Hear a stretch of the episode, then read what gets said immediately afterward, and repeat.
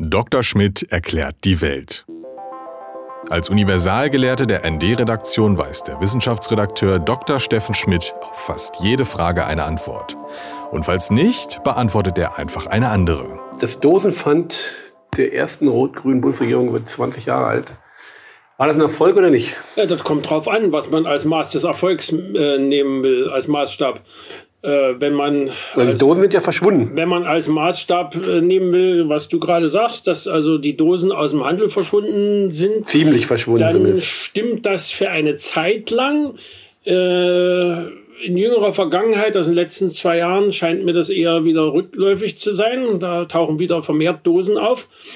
Und wenn man als Maßstab die Erhöhung der Mehrwegquote nimmt, dann war es ein Schlag ins Wasser. Ach so, tatsächlich. Ja, die Mehrwertquote ist seitdem kontinuierlich gesunken. Weil, weil die meisten Leute, die jetzt Erfrischungsgetränke kaufen, kaufen äh, die Zwangspfand-Plastikflaschen. Die werden danach ja sowieso äh, vernichtet und wieder eingeschmolzen? Vernichtet werden sie nicht. Äh, sie werden in der Regel im Hausmüll weggebrannt. Äh, wieder, wiederverwendet für irgendwas. Also was man, es ist der Kunststoff, aus dem die gemacht sind, dieses PET, also Polyethylen-Terephthalat, ein Polyester äh, von der Chemie her, äh, ist ja der gleiche Stoff, den, den auch in Fließ, der auch in Fließjacken und in anderen Polyestertextilien steckt. Also in, in der grauen Vorzeit, als China noch Plastikabfälle aus der EU und anderwo importiert hat, äh, habe ich mal irgendwie eine Reportage gesehen, da saßen dann tatsächlich äh, etliche Chinesen da und sortierten den mehr oder minder geschredderten äh, Plastikabfall von diesen Flaschen, weil verwendbar für den, für den Textilzweck sind nur die farblosen, also die, die durchsichtigen Teile. Also die, die Deckel und ähnliches Zeug kannst du dafür nicht nehmen, weil äh, eine Textilie willst du ja beliebig einfärben können.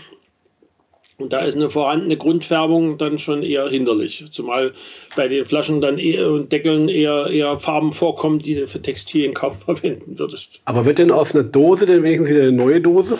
Äh, nicht zwangsläufig, würde ich sagen. Also äh, bei den, äh, bei den Alu-Dosen ist durchaus eine, eine, eine, gewisse Quote an, an Recycling-Aluminium aus Dosen dabei. Wie ich dir ja schon mal unlängst erzählt hatte, haben wir voriges Jahr, als wir eine neue Pfanne brauchten und bei Aldi gerade eine gesehen habe, die reklamierte für sich, dass sie aus, äh, ich habe vergessen, wie viele äh, Getränkedosen hergestellt gewesen sei. äh, und die hast du auch gekauft? Die, ja, war, war die genau die Größe und ich meine, äh, ob ich nun das, äh, also in dem Fall ist es ja schon besser, als wenn sie aus äh, frischem Rohaluminium gemacht ist weil die Herstellung von Aluminium ist auf jeden Fall um einiges energieintensiver als die, äh, das Einschmelzen und Neuformen von Aluminium. Ich meine, Aluminium hat im Vergleich zu Stahl ja doch eine vergleichsweise milde Schmelztemperatur, knapp unter 700 Grad, während Stahl dann doch schon deutlich über die 1000 geht. Und entsprechend musste da auch mehr Energie reinstopfen, um, um das äh, zu recyceln. Also Weißblechdosen, wie sie bei Lebensmitteln üblicherweise, wenn sie Dosen in Dosen verpackt sind, Konserven, äh, die sind dann aufwendiger, energieaufwendiger im Recycling. Deutlich.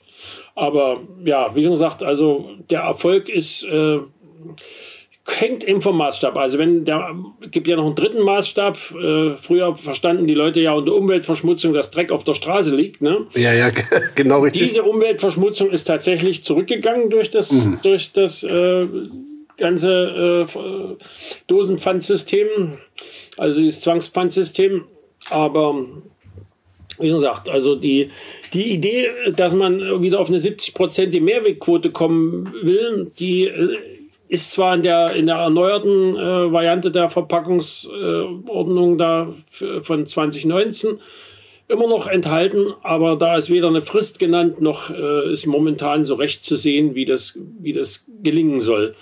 Äh, zumal äh, ja dem Mehrwegsystem auch noch andere Dinge im Wege stehen, also dem Ausbau.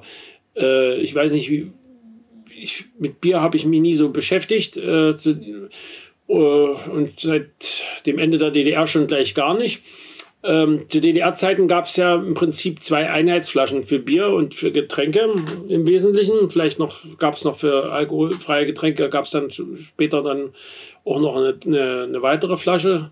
Äh, das war's. Im Westen hattest du lange Zeit diese Genossenschaft der Brunnenbetreiber mit ihrer, mit ihrer zwiebeltürmischen äh, Standardflasche ja, ja. für Wasser. Kann mich erinnern, ja. Die gibt es auch noch aber die sind äh, deutlich rückläufig. Die gibt es inzwischen auch als PET-Flasche, aber auch da ist der Anteil der äh, Brunnen, die in diese Flaschen füllen, also jetzt von den Flaschenmengen her, äh, doch nicht so riesig, habe ich den Eindruck, wenn ich so in, in, in Kauf, äh, Kauf zu Kaufland, Rewe oder Edeka gehe oder in einen der Getränkemärkte. Und wenn, wenn du aber individuelle Flaschen hast, also beispielsweise bei Gerolsteiner gibt es eine Glaswasserpfandflasche, die praktisch mit keinem System äh, vereinbar ist, die also grundsätzlich äh, wieder zurückgefahren werden muss in die Eifel. Und äh, das ist dann, wenn du in der Nähe wohnst, ist das okay. Aber wenn das dann von Berlin oder Frankfurt oder, oder, oder von der Ostsee passiert, ist dann der, der Transportaufwand durchaus geeignet, den Vorteil des, des Pfandsystems äh, zu unterminieren. Und die machen das sozusagen aus Originalitätsdruck, um mehr auf sich aufmerksam zu machen, auf die Einzelflasche? Oder? Mm, ja, ich denke, es, es geht bei all diesen äh, Individualflaschen um die berühmte äh, Aufmerksamkeitsökonomie. Mhm. Und äh, natürlich auch den Anteil am Gastronomiemarkt, weil Gastronomieflaschen wiederum funktionieren meistens nur, wenn sie entsprechend auffällig sind. Da, da, da fing das ja auch an mit diesen individuellen Flaschentypen. Mhm. Und äh, ja, also ich denke mal, und bei Bier frage ich mich ja eigentlich, warum es überhaupt gut sein soll. Aber wahrscheinlich liegt es daran, dass immer, äh, immer mehr Bier aus, aus äh, immer weniger Großbrauereien kommt. Und wenn die dann ihre verschiedenen Marken, die sie äh, als Konzern unter ihrem Dach haben, äh, bei vermutlich gleichem Geschmack und gleichem Ursprung äh, noch als verschiedene Marken kenntlich machen wollen, brauchen sie vielleicht eine, andere, eine abweichende Flasche. Ich weiß es nicht.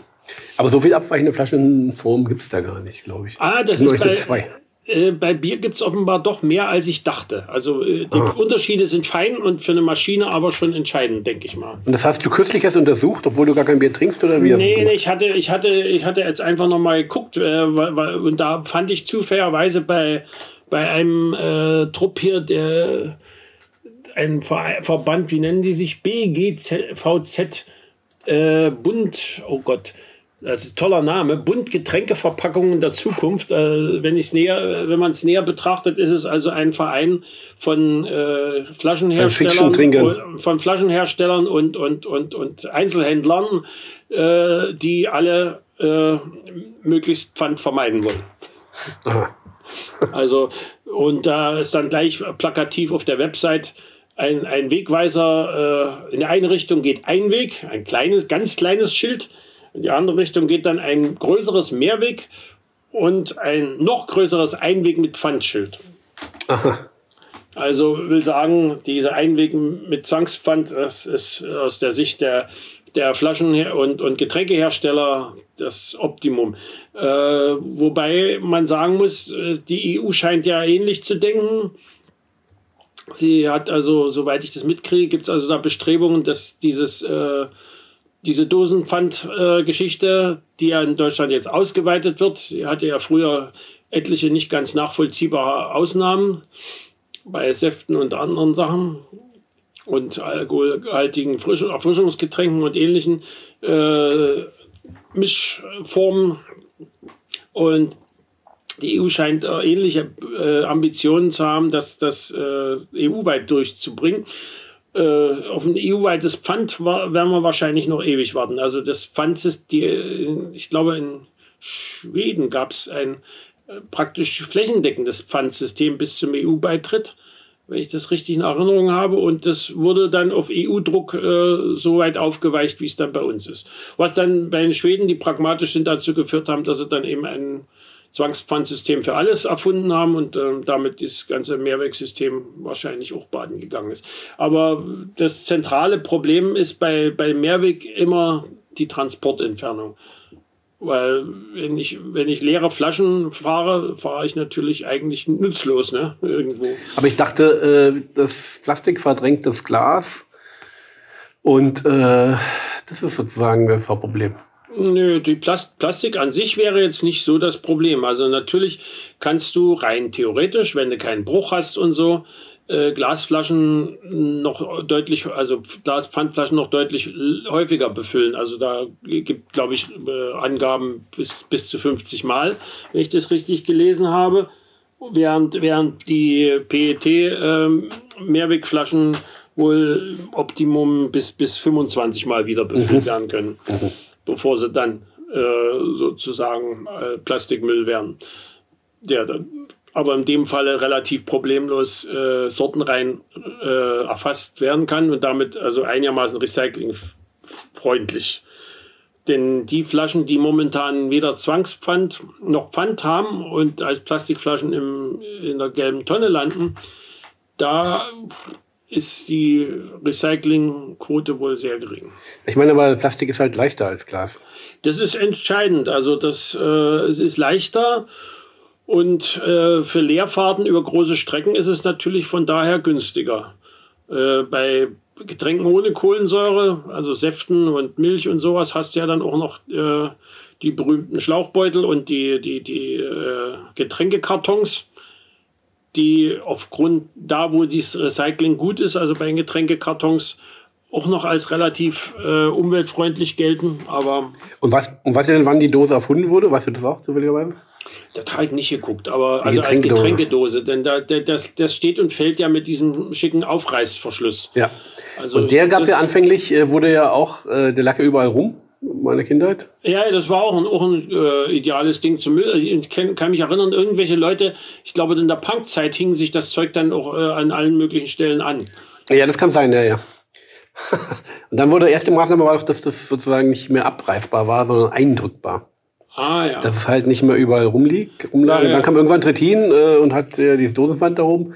Und vielleicht die einzig äh, sozusagen. Äh, Wobei Trittin äh, sozusagen nur der aus, das ausführende Organ einer älteren. Ah äh, interessanterweise noch unter einem CDU-Minister verabschiedeten Regel. Also das ist das Gesetz, die gesetzliche Regelung äh, geht nämlich noch auf Töpfer zurück. Der hat in irgendeine Ver Verpackungsordnung hat, hat, der reinschreiben lassen, dass beim Unterschreiten einer bestimmten Mehrwegquote ein Zwangspfandsystem eintreten müsse. Ach so. Und äh, darum haben sich dann allerdings alle CDU-geführten Regierungen bis, bis Rot-Grün gedrückt.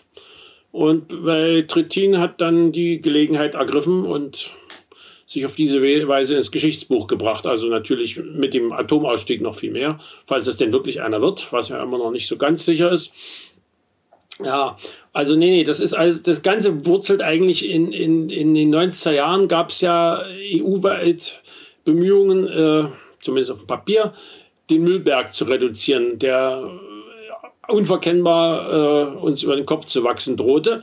Und damals wurden ja dann in der EU eine Verpackungsverordnung äh, verabschiedet, die dann in den EU-Ländern binden wurde. Und, und da fügt sich, glaube ich, diese, diese ganze Dosenpfandgeschichte ein, weil die Verpackungsverordnung in ähnlicher äh, Pyrrhussieg gewesen ist. Äh, im Grunde genommen haben wir da riesige Recycling-Systeme aufgebaut, die mehr oder minder gut funktionieren, aber die Menge an, an, an verbrauchtem Material und der Energiebedarf für dieses ganze System, die sind natürlich weiter kontinuierlich angewachsen. Aha, warum ist die Energie auch angewachsen? Aus welchem Grund? Weil mehr zurückgegeben wird oder? Recycling kostet Energie. Also äh, nehmen wir mal nehmen wir eben an, die die äh, Dose aus, äh, die Suppendose oder äh, ja, falls du gelegentlich hier äh, passierte Tomaten in irgendwelchen Dosen kaufst oder so Zeug, äh, das Weißblech muss eingeschmolzen werden, wenn du es wiederverwenden willst. Und das äh, geht schon ordentlich in, in den Energiehaushalt ein. Dafür brauchst du zwar jetzt nicht unbedingt mit fossilen Energien arbeiten, das geht auch im Elektrostahl, Ofen, aber, es aber, nicht, aber es ist nicht so, dass, man, dass mehr sozusagen Energie verbraucht wird, weil mehr zurückgegeben wird? Hm, das glaube ich nicht, weil wenn wir jetzt mehr, mehr, mehr deponieren würden oder mehr, mehr in, in, die, in, in der Verbrennungsanlage äh, landen würde, äh, wäre das fürs Klima erstmal der gleiche Effekt. Natürlich würde es jetzt kein Energieverbrauch in dem Sinne sein, dass es jetzt noch zusätzliche verbraucht. Es wird einen Teil der Energie, die bei der Produktion da reingesteckt ist, wieder freisetzen beim Verbrennen. Aber, aber und beim Deponieren wird es äh, allerdings keine Energie freisetzen, aber dafür äh, all das, was verrottungsfähig ist, würde beim Verrotten äh, Methan und dann CO2 freisetzen. Also äh, klima, klimamäßig betrachtet ist äh, das alles äh, ist Recycling nicht super und äh, die, die, das Wegschmeißen schon gar nicht. Also ideal wäre tatsächlich, wenn wir eine Wiederverwendungswirtschaft hätten, aber da sieht es ja in vielen Fällen nicht danach aus. Ich dachte, äh, das wäre eines der wenigen historischen Ergebnisse, die die rot-grüne Regierung gezeigt hatte. Ja, kann man, kann, kann, man. Eine weniger Folge. Kann man so sehen. Also es, liegt wenig, es liegen weniger Dosen und, und, und Flaschen auf der Straße. Das ist doch schon mal was, mhm. nicht? Das freut okay. den deutschen Bürger. ja. ND Journalismus von links.